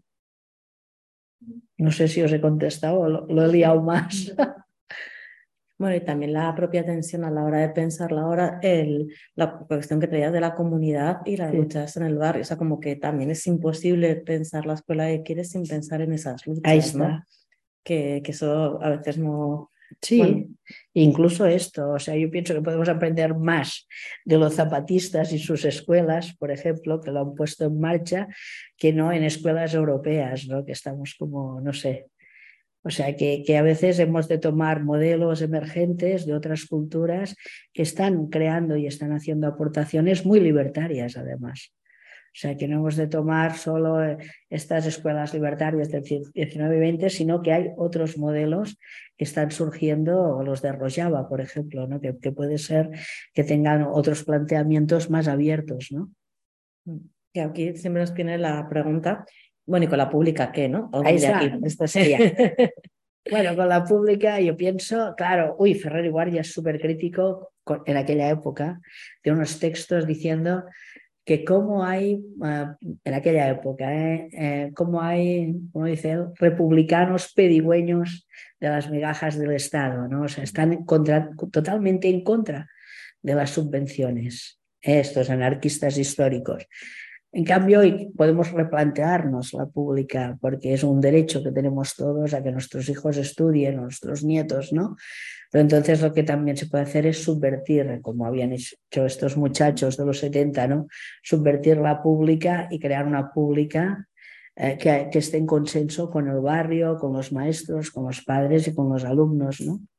Esto sería un derecho que, que tendríamos, o sea, que, que, estaría bien, porque a veces eh, esto pasa, lo sabéis, en escuelas institutos donde hay un equipo educativo que funciona y se puede llegar a, a revertir muchísimo de, de, aquello que te viene desde arriba, ¿no? O sea, ha habido temporadas que escuelas han funcionado súper bien, o sea, no hay escuelas buenas ni escuelas malas, sino que hay escuelas con buenos maestros y buenos equipos educativos que realmente están por sus alumnos y escuelas donde hay un cierto funcionariado que va ahí, entra y sale y se ha acabado. Eso es, eh, lo sabemos todos los que tenemos hijos, ¿no? Sí, sí. ¿Y cómo es tu experiencia desde la jefatura en ese sentido? O sea, que no has sido con estudios. ¿Y cómo es tu experiencia? Ah, ¿cómo? Bueno, ha sido muy agradable, porque realmente, bueno, no siempre, ¿eh? pero o sea, ves que puedes hacer cosas, ¿no? Depende también de donde te toque, ¿no? Pero si es un instituto un poco de, de, de frontera, de barriada, pues puedes hacer muchísimo, porque los alumnos lo que quieren es ser escuchados siempre, siempre quieren hablarte, que les escuches, que sepan cómo, que tú sepas cómo se llaman, eso es importante, o sea que, que realmente yo pienso que hoy en día ¿eh? hay niños muy solos, o sea que los padres trabajan todo el día y necesitan hablar y necesitan verbalizar y, o sea, parece mentira, ¿no? O sea, yo pienso que los equipos de orientación ahora tienen un trabajo enorme, ¿no? Porque realmente los niños a veces están aparcados en, en todo, en las escuelas, porque, porque los horarios de los padres son brutales. Otra vez hay una precariedad económica brutal y por desgracia la escuela ya no se ve como este templo del saber, sino como un parking de niñas y niños. Y esto es lo que hemos de desmontar. O sea, hemos de hacer que la escuela vuelva a ser un, un sitio donde los niños tengan ganas de ir, y donde los padres confíen en la escuela, porque si no, vamos mal. Yo pienso que está orquestada una campaña brutal de desprestigio hacia la escuela, sobre todo en los medios, en los medios de comunicación, que hacen que los docentes cada vez nos veamos más entre la espada y la pared, ¿no? sea, han formado la idea de, del ciudadano cliente, que es el padre o la madre, que te puede denunciar a la mínima. O sea, hay un Estado brutal en contra de maestros y maestras y profesoras. Y entonces esto es lo que hemos de un poco recuperar este espacio y también eh, cuestionar a los medios de comunicación porque es desastroso, de verdad. O sea, hemos perdido prestigio, pero prestigio dentro de la comunidad. O sea, cualquiera nos puede cuestionar lo que damos en clase. O hasta a veces ha intentado filmarnos, que esto ya es un atentado contra la libertad de cátedra, contra, o sea, incluso esto que te piden ahora, que les dejes su examen. No, es tu trabajo intelectual poner un examen. Este examen que tú le das al alumno no lo puede fotocopiar y sacarlo de la escuela. Porque lo puede hacer circular, porque no, o sea, hay, hay cosas y cosas, ¿no? Entonces, ahora se cuestiona constantemente al profesorado. Y es algo que no, tenemos nuestros derechos también como profesoras, ¿no? Y esto es una cosa que cada vez va más. Pero bueno, también les pasa a los médicos y a las enfermeras, o sea, que a veces parece que como estamos al servicio del público se nos puede cuestionar todo, ¿no? Y no tienen en cuenta los años que hemos estudiado, ni las oposiciones, ni nada. O sea, parece como si todo nuestro saber no significara nada, ¿no? Y además, lo que veo yo ¿eh? a nivel personal es un progresivo empobrecimiento del saber del alumno. Cada vez les exigimos menos, ¿no? Y no digo memorizar en absoluto, ¿no? Sino que ahora en matemáticas ya si tienen la intención de saber que esto es una suma ya vale. Dios, ostras, se ha de entrenar esto. O sea, porque todos sabemos que, se ha de entrenar el cerebro, si no es que así les van a timar en los bancos con las hipotecas. O sea, poca broma, es que estamos haciendo una serie de ciudadanos acomodaticios, super happy, porque hemos de hacerlos muy felices, ¿no? Pero yo pienso que, que, no son críticos o intentan que los niños y niñas no sean críticos. Eso sería lo principal. Ahora ya es una queja mía. ¿eh? Dime, dime. No, la experiencia como docente, como perteneciente al equipo directivo y conocedora de la, de la realidad de las aulas. Ahora, ese afán obrero por saber, eh, vemos que no lo tenemos en clase, pero tiene mucho que ver ¿no? con que ese acceso al conocimiento, ese acceso a la graduación, eh, ya no les asegura eh, un éxito o un cambio sustancial en condiciones materiales de vida. ¿no? O sea, creo que estamos acuerdo, entonces trabajamos, yo trabajo en institutos de periferia, de periferia, claro. en la que trabajo con personas que están abandonadas, en que los padres están totalmente precarizados, y lo que hay ahí es, desde luego, no hay una forma saber, hay una pagar un título, porque ese título ya no le va a asegurar un ascenso social o un... Entonces, ¿cómo desde tu experiencia libertaria, tu conocimiento, ¿no? ¿qué consejo nos das a la gente nos encontramos con este tipo de situaciones ¿no? para volver a despertar el amor por el conocimiento, aunque eso no nos lleve a un éxito? Eh, sí. Se entiende, ¿no? Así... Sí, sí, no, que es dificilísimo, o sea que muy difícil y además, por desgracia, los medios de comunicación te enseñan que cualquier youtuber de estos eh, es, rico o famoso. Entonces ellos piensan, yo porque tengo que esforzarme, porque tengo que estudiar, si haciendo el tonto y grabándolo en un TikTok, pues seré súper millonario, que, que, a veces eh, el problema es este, ¿no? Que es que decir, ostras, que, que no todo el mundo eh, será, o sea, yo a veces les digo, chicos, no todo el mundo puede ser millonario porque ellos creen que, que, funciona así el mundo, ¿no? O sea, de que ellos, eh, claro, no quieren hacer esfuerzos, por eso nadie quiere hacer un esfuerzo, y, quieren una, una, inmediatez brutal, o sea, que, que, se ha perdido un poco la cultura del esfuerzo, la cultura, que no todos, ¿eh? o sea, porque tenemos alumnos de todos, pero sé lo que es, o sea, sé lo que es, porque así siempre, como interior estuve en institutos de periferia, ¿no? Y entonces es, es brutal, o sea, es brutal, pero en cambio, cuando ves que algo funciona, en algún alumno, cuando yo veo que algunos alumnos míos ahora son, profes de historia, bueno, tan mal no lo he hecho, ¿no? Pero realmente cuesta muchísimo porque tenemos unos contramodelos cada día en la tele o en, las redes son contramodelos que, les están saboteando el poco espacio que, ellos puedan ir reconstruyendo día a día. O sea que es, dolorosísimo ver eso, cómo, cómo se te caen los alumnos, ¿no? O sea, gente que ha ido muy bien y a lo mejor un cuarto de eso, ¡pam! ¿no? O sea, o pasan a la marginalidad o pasan a otros rollos, ¿no? Pero claro, es que lo tienen todo en contra. O sea, tienen realmente todo, todo en contra y además esto, si consiguen al final llegar a la universidad y titular, pues igual tienen que irse al extranjero a trabajar, pero esto ya son las condiciones del país en el que estamos, ¿no? O sea que, que es durísimo, ¿no? Porque no, no, hemos creado, digamos, redes que puedan acoger a todos estos niños y niñas, ¿no? Pero esto es cosa en general, ¿eh? Está Ana por aquí y no sé si... Ah. Dale, dale, si entiendes el micro te tenemos no muy alto. Hola, ¿me oís bien? Sí. Yo estoy en Galicia, soy, soy profe de infantil aquí. Una de las cuestiones que habéis comentado, que son muy importantes en las escuelas eh, de, las que has hablado, es la comunidad que le da soporte. La escuela vehiculiza las necesidades de esa, de esa comunidad, les da respuesta y también forma parte de las, de las luchas. Eso trasladado a lo que estamos viviendo ahora, yo el problema que encuentro es cuando intento crear comunidad entre los, progenitores de mi clase, y digo progenitores, pero debería decir madres, porque la cantidad de padres presentes es pírrica, sigue siendo pírrica. Pero bueno, yo aquí, como estoy en la periferia de Europa, pues igual. Entonces, cuando convoco una reunión general, tengo varios problemas que yo, yo he trabajado en las cuatro provincias de Galicia y llevo 23 escuelas, y es un problema repetido. Y primero es el individualismo. Ellos vienen allí a hablar de su hijo y aunque tú hagas una reunión global y propongas que es para tratar temas que son del interés de todos, que temas educativos, de crianza, no hay manera. Siguen volviendo una y otra vez al suyo.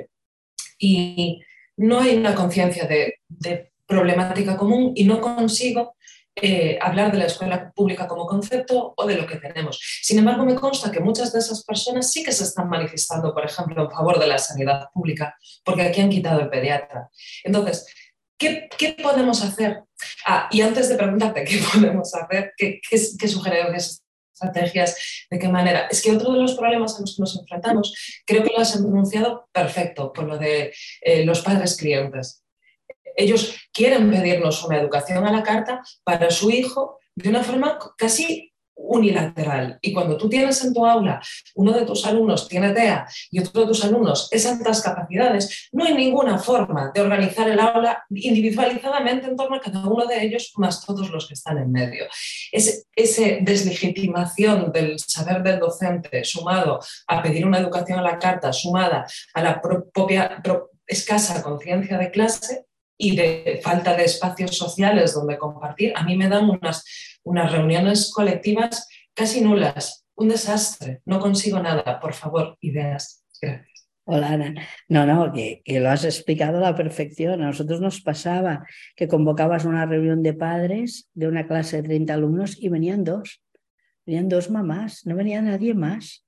O sea que es que es, eh, cuando estás en institutos de la periferia es como picar piedra, o sea que, que no vienen. Y además eh, hacías una charla sobre drogas que parecía que les interesara a gente de cuarto de eso y no venían tampoco. O sea, y decías, ostras, con la problemática que hay en el barrio, que todos fuman, que tal. Y, y ves que no, que no consigues enganchar a los padres, pero luego te vienen a quejarse que si la has suspendido, que si tal profe, o que si le tienen manía, es lo de siempre, ¿no? O si les expulsas, bueno, esto ya es brutal, pero que claro, hemos derivado en que la escuela de Ferrer y Guardia teóricamente no se expulsaría a ningún alumno. Y en cambio ahora el único método para que un niño se porte bien a veces es expulsándolo de la comunidad educativa, del instituto, por un día o por dos, o sea, porque hay unas sanciones brutales, ¿no? Y esto no, no son, ah, lógicamente, pedagogías libertarias, pero a veces es una medida que, han tomado muchos institutos o muchas escuelas para que los otros puedan seguir ¿eh? estudiando, pero claro, entonces tienes el problema también de los padres. Es que es dificilísimo, pero es que además es el desprestigio al que hemos llegado los profesores, porque cuando yo iba al instituto era impensable que se expulsara a alguien o los malos malísimos. Y ahora es una constante en todos los institutos. Y además los padres te cuestionan el por qué su hijo, por qué su hija las ha expulsado, etcétera, etcétera. O sea, estamos, yo pienso, eh, muy desprestigiados, pero es que no. No, o sea, en, en los medios de comunicación nunca se ha hablado a favor del profesorado. O sea, y esto, por ejemplo, en, en otros países europeos no pasa. O sea, hay otros eh, lugares donde los profesores sí tienen prestigio. Y en cambio en España parece que, no sé, es un país donde nunca se ha dado importancia a lo que es la educación o las filosofías o lo que sea, ¿no? Entonces, claro, es muy difícil. O sea, yo pienso que que sobre todo también, eh, ahora cuando hablabas de, los niños diferentes ¿no? en una clase, es la poca inversión en educación, o sea, los famosos desdobles, ¿no? que tienes que, que encajar las clases para tener dos profesores dentro de un aula, cuando lo normal sería que hubiera recursos para que estos niños dentro del aula estuvieran atendidos por profesores de refuerzo o, los pudieran sacar del aula para hacer aulas más pequeñas donde eh, pudieran ir a, su paso. O sea, que han querido o exigen del profesor que hagas tú todo, todo el trabajo, ¿no? que, que plantees eh, actividades de refuerzo, que actes, eh, actividades de ampliación, que plantees no sé qué. Y bueno, tengo una hora de clase. Y en una hora no puedo plantear cinco actividades diferentes para 35 alumnos. O sea que están pidiendo, y luego te dicen que bueno, que ya tienes muchas vacaciones en verano, ¿no? O sea que esta es otra, ¿no? O sea que, que bueno, que es una constante. Además, todo el mundo les parece lógico meterse con las vacaciones del profesorado, que esta es otra, cuando saben que a veces todo el mes de julio estamos formándonos, estamos yendo a cursillos, o sea que, bueno, es, es horroroso, ¿no? Pero esto es, cuestión, no sé, no sé cómo lo podemos hacer, pero, pero pasa, ¿eh?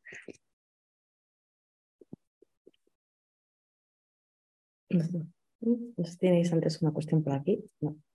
Yo me he quedado un poco, bueno, pero es que no sé si es una pregunta o, o sea, yo me quedo con un panorama muy deprimente visto desde nuestra actualidad mm. y un poco eh, como si la escuela pública que conocemos es una herencia de, para mí de la escuela de lo que es el franquismo también. O sea, que decimos, tenemos mala imagen, pero es que el profesor, el profesor, el profesor pone mala nota, el profesor suspende, nosotros también. Y creo que eso es la herencia de eso. Y, entiendo que también se alimentó de otros, de otros planteamientos que igual hasta eh, de Red Igualdia se tomaron de ahí, se tomó algo para hacer el modelo que hemos ido teniendo después, eh, o igual de, de otras cosas como la instrucción libre de enseñanza, otra gente que ha hecho pero y ahora con la NODLOE tú ves que hay un montón de cosas que se plantean teóricamente que tienen que ver con lo que decimos. Por ejemplo, interviene en tu barrio con los servicios, pero realmente la Comunidad de Madrid, en un caso nuestro, no hace nada para que intervengas en el barrio. Desnota las asociaciones de vecinos. Eh, los centros que tienen relaciones con no sé qué te ponen súper difícil. O sea, no es real que quieran que hagan eso, ¿no? Te quedas luego con la teoría. Y que al final tenemos una escuela pública que es supuestamente laica, yo pienso que ni eso, porque no tenemos unidades de sexualidad, ni podemos hablar de masturbación, claro, claro. a las personas de claro. es eh, segregadora, eh, no sirve como herramienta de liberación para la clase oprimida, porque realmente creo que sirve para lo contrario, para que sientan que el conocimiento no va con ellos, o sea, que casi es peor que no tener conocimiento, no lo sé a veces, y, y están muchas horas sentados, muchísimas horas sentados, no hay aire libre, y al final es enseñar la obediencia. Eso es lo que a veces puntuamos, ¿no? No sé quién, es que no sé quién, tiene mala actitud, tiene buena actitud, no sé qué con la asignatura, ahora es todo es debate. En realidad es a veces obediencia a lo que puntuamos. No sé, que me da como una cosa muy, muy deprimente. Encima nos quedamos sin herramientas de. Como que para mí es difícil criticarlo porque tiene todo el discurso, ¿no? Yo me quedo con el tema de de la escuela, de la que sea enseñanza crítica, ¿no? Que eso es verdad que no suele aparecer en ningún lado, eso no lo dicen. Pero que hay un montón de cosas que hablamos de hacer mejor la educación que están en todas las teorías que toda la burocracia que tenemos que rellenar, aunque en realidad no, que cada vez aplique, ¿no? Entonces a veces eso te quita la, no lo puedes pedir porque ya dices, está aquí en la ley, ¿no?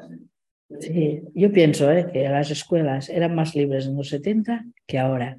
O sea, porque yo, yo recuerdo ¿eh? que, que, la gente sacaba a los niños de la escuela constantemente, no tenías que pedir permisos, o sea, había O sea, ahora eh, está todo tan compartimentado que esto, para hacer una, una actividad en el barrio, has de pedir permiso, has de llevar eh, carnets, has de ir a la Guardia Civil si los quieres llevar a Europa. Antes no, antes te ibas de excursión y, y ya está, ¿no? Y ahora está todo súper como bloqueadísimo para que tú puedas hacer actividades. Además, hoy en día, una de las cosas que pasa es que no hay profesores nunca voluntarios para ir con los alumnos de excursión ya. Sea, fijaros, antes que era un festival, no sé qué, y ahora cada vez más, o sea, hay tanta responsabilidad sobre el profesor que no sobre el alumno, que nadie se atreve a ir con los niños eh, por ahí, ¿no? O sea, que, que porque claro, eh, tú puedes ir con los alumnos y si el alumno se porta mal, lo normal es que sus padres le peguen una bronca, pero no, es que te la pegan a ti. Entonces, claro, están coartando continuamente, digamos, el entusiasmo de los profesores, las profesoras. O sea, que a veces te lo piensas dos veces antes de hacer alguna actividad. Entonces, claro, ¿cómo puedes interactuar con el barrio o cómo los vas a llevar al teatro? Porque esta es otra. O sea, antes antes, cuando yo estudiaba, había actividades de los alumnos. Ahora, si un alumno no puede pagar el teatro, ya es muy complicado, o a veces son todos los padres que deciden no pagar. A nosotros nos ha pasado a veces que vas a hacer una actividad y los padres no, no quieren. Entonces, claro, te cortas. A veces quieres hacer actividades dentro del aula y no puede venir nadie externo porque no se ha recogido dinero. Y a veces no es tanto porque los padres no tengan dinero, porque a veces son dos euros, sino por la voluntad de no querer hacer nada más, ¿no? O sea, es como si hubiéramos ido para atrás, pero esto es mi manera de verlo, ¿no? O sea, sí, sí, no, yo a veces una pública gratuita para todos sí. y nos hemos quedado, no sé, sí, más limitados. Además, creo que la palabrería nos atrapa nos atrapa la panadería de no sé quién, no sé qué, no sé cuánto. Además, sí. hacer burocracia para decir, voy a hacer un programa de radio. Mira, pues haz toda esta rúbrica que es como, sí. ¿me quieres ¿Y esto qué es? Claro.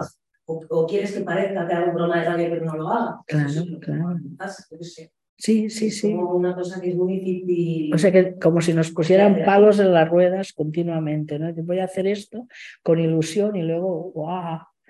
Esto es, pero claro, yo pienso que, que no sé cómo, cómo lo podemos hacer, ¿eh? porque cada vez más estamos esto, más dirigidos y más mediatizados por gente que no son profesionales de lo nuestro. Esto es lo, lo peor. O sea, yo a veces cuando veo todos estos, que yo broma digo, los que están en consellería son gente que no han puesto nunca los pies en el agua. Y ellos te dicen, haz no sé cuántas rúbricas, ¿no? O llena unos folios así de las competencias básicas, no sé qué, que al final, bueno, ¿esto qué es, no? Porque al final, en realidad, es el alumno está entusiasmado por aprender o no. Este es el final. O sea, sabe o no sabe. Le gusta o no le. Y no lo disfraces más de si está aprendiendo o no está aprendiendo a aprender y no sé qué. Me estás tomando el pelo. O sea, después de tantos años de enseñar. Pero claro, esto ya es una queja mía. O sea que sí, sí, o sea, es como si como si quisieran disfrazarlo de que todo va muy bien y todos sabemos que no va muy bien. ¿no? Eso es todo.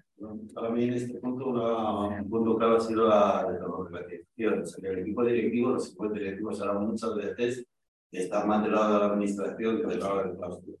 Entonces, por ejemplo, el intento del equipo directivo no va hace tres años y la sensación que me da es que la principal preocupación del director es seguir siendo director. O sea, que se ha convertido en un cargo político, sí. lo han conseguido separar bastante del funcionamiento del claustro y son directores, vamos, he estado en el Instituto Sacro de Madrid que lleva 20 años y ya no saben lo que es el profesor claro, claro. de a pie. Mientras que antes era mucho más común que se fuera dando el relevo de, de, sí, de directores, sí. había más como una carga que lo llevabas, era el compañero, era el compañero. Y esto yo creo que es un factor de, ¿no? de toda esta burocracia que te va a salir a pie y tal, porque muchas veces estos centros como operan para mí con una ley del silencio, ¿no? Lo importante es que no haya quejas. Sí. Que los padres se quejen mucho, que los no se quejen mucho y que esto ande, ¿no? Sin que llegue para arriba, porque si no tiene la administración el palo, me quita el director que, vamos, sí. yo conocido profesor y era profesor normal, relativamente preparado, como estamos todos, y ahora que director tiene más comunicación todos los días, que es un hijo. Claro, claro, sí. sí, sí.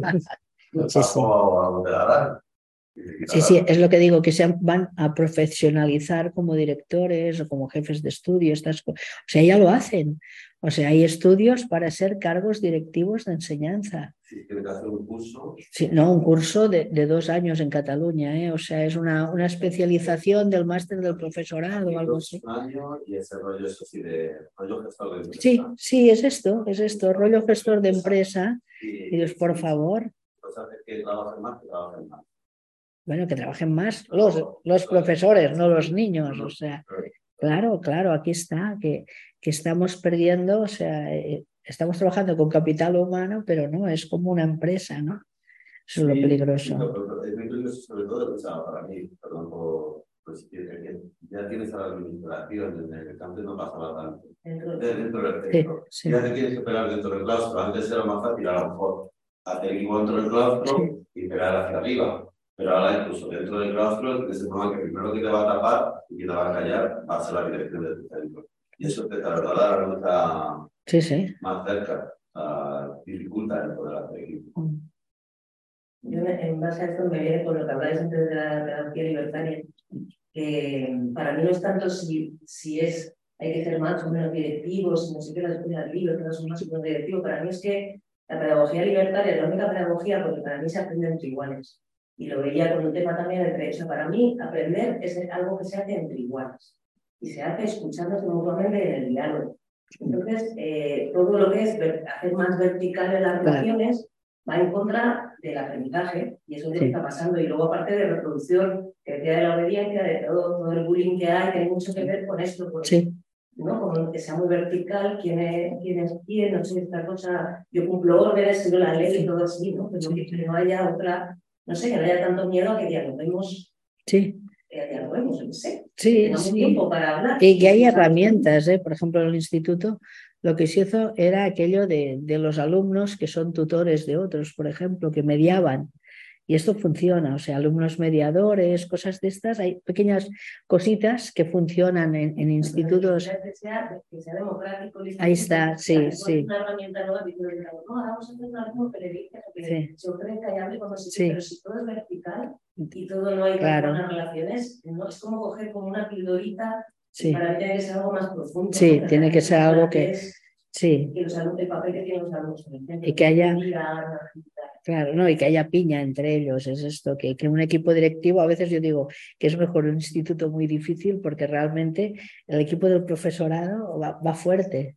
O sea, y a, y a veces institutos en un centro de Barcelona, cada uno va un poco a lo suyo. Y en cambio, un instituto difícil, a veces realmente hay, hay equipo fuerte, ¿no? Dime, dime.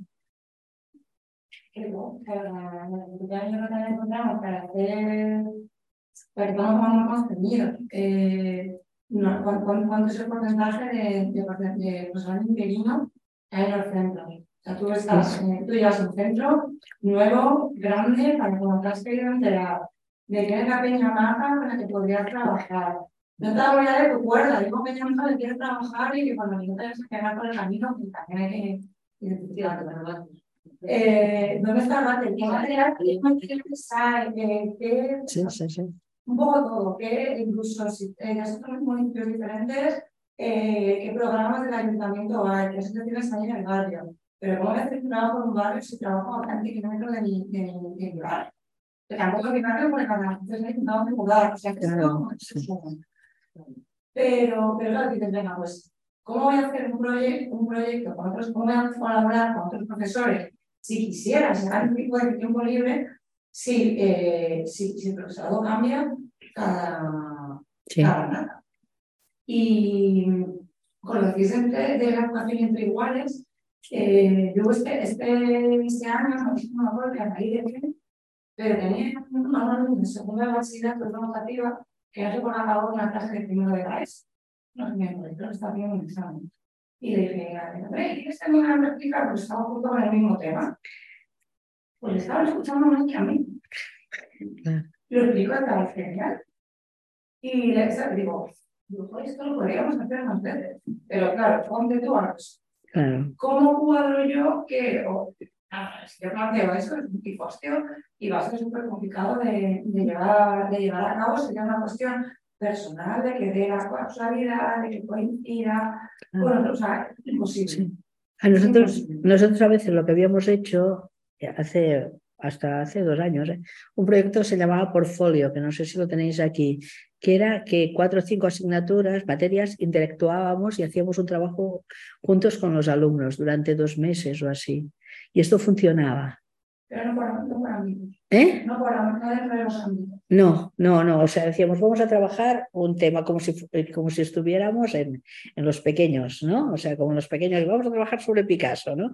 Nosotros eh, hacíamos un trabajo se llamaba Portfolio, por ejemplo, y yo me recuerdo uno que hicimos desde sociales, que era pues cómo vivía la gente en el mundo, pero eso lo tenían que hacer ellos en inglés y además hacer un vídeo que lo hacían con los de tecnología.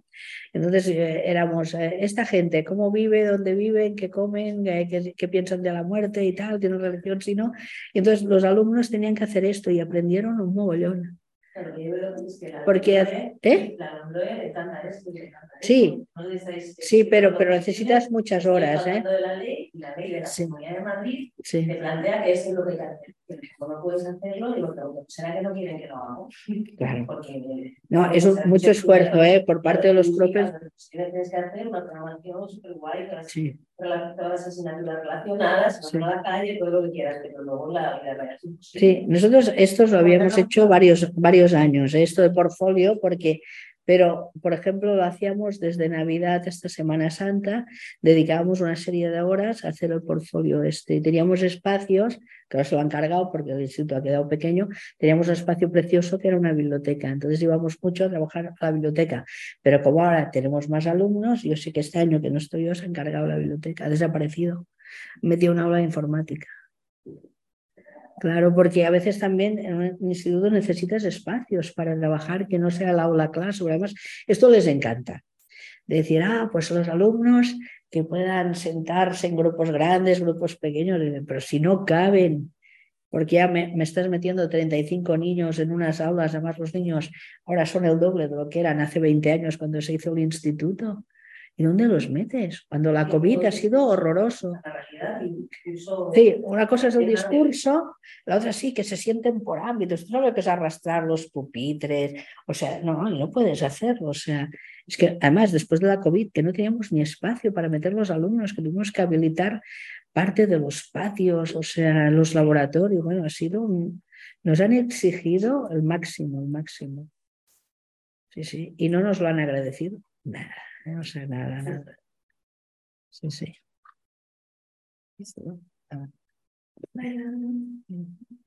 Eh, no, nada, yo por, bueno, que ya está hablando, pero por abrir este debate para um, también igual otras sesiones, como que el tema del respeto al profesorado, como que yo sí que creo que tiene como muchas aristas, ¿no? Que yo sí que veo profes, compañeros míos, pidiendo respeto cuando yo no respeto nada. Ah, bueno. Y, y, digo, hasta qué punto también hay veces que los alumnos tienen mecanismos de resistencia hacia el propio maltrato, como que, que, que, muchos, bueno, que el sistema les somete y que, muchos compañeros les someten. Entonces, como que eso sí que, sí que creo que es como un arma ahí de doble filo, que muchas veces los profes es verdad que, pues, es verdad que ya de primeras, ¿no? cuando entras a una guardia, de primeras ya te están gritando, entonces ahí sí que molaría decir, bueno, por favor, no no me conocéis todavía, pero es verdad que también hay gente que, que maltrata a los alumnos y que igual yo no te diría. Claro. Y, y también como que yo creo que los alumnos son súper, eh, detectan mucho la hipocresía y, y, bueno, a mí hay una cosa que tengo muy grabada, que es que así en un instituto muy progre aquí de Madrid, eh, que de hecho es el mío, eh, en el que yo era estudiante, a los profes les hicieron una pintada que era profes que no luchan no pueden enseñar. ¿no? un poco como decir, no sé, estoy contando mi lengua, pero vosotros no estoy haciendo como mucho con vuestras claro. vidas, ¿no? Entonces yo creo como que todo esto claro. de guardia, de que y Guardia no es que estuvieron en pie de su escuela, estaban en contacto con la asociación, sí. que estaban financiando huelgas generales, no sé qué, no sé cuántos, estaban en el entramado de lo que estaba pasando y yo creo que eso es como, como muy clave ¿no? para, para, para entender cuando un proyecto educativo tiene sentido. Un proyecto educativo tiene sentido en tanto que está dentro de un cambio sí. social más grande. Claro, eso, eso tienes toda la razón, porque claro, si tú estás en el barrio, la gente te conoce. O sea, por ejemplo, una de las cosas que les gustaba mucho a mis alumnos, que yo vivía en su barrio. Y me decían, profe, tú cobras mucho. Digo, sí, por, eso soy tu vecina. Entonces reían mucho, ¿no? Porque, claro, yo vivía en su barrio. Entonces, eso les gusta. O sea, les gusta o te, se identifican contigo, pero eso no. Si eres interino, yo he dado más vueltas con ventilador, ¿no? Claro, o sea que. Pero bueno, que a veces ellos se identifican contigo, depende de. Y no les puedes faltar nunca, nunca el respeto, nunca, nunca. Aunque estés súper no puedes, no puedes. O sea, y cuesta a veces, ¿eh? Porque, pero ellos te lo valoran también. Si tú los respetas, siempre, siempre te lo valoran. O sea, y lo que dices tú, hay gente que, les chilla, que eso tampoco. Sí, sí, pero esto es difícil, ¿eh? Porque hay gente que lleva malos días y esto es muy difícil. O sea, pero bueno. Pues nada, si os parece lo dejaríamos aquí. Eh, recordaros que el miércoles que viene hacemos, el miércoles que viene, no, el siguiente, perdón, el lunes que viene no hay, porque es el puente, porque es el, el 1 de mayo, mayo sobre todo. Sí. Y, y la, entonces nos veríamos el siguiente lunes, que es 8, que es cuando hacemos dos sesiones seguidas, porque vienen los compañeros de, de Argentina también, aparte de mí que está. Empezamos a las 5, ¿os parece? Cinco, cinco, cinco. Ah, igual me conecto. Claro, veré, sí, sí, estará sí. bien, sí. Así que, pues eso. Así que muchísimas gracias A vosotros, todos gracias.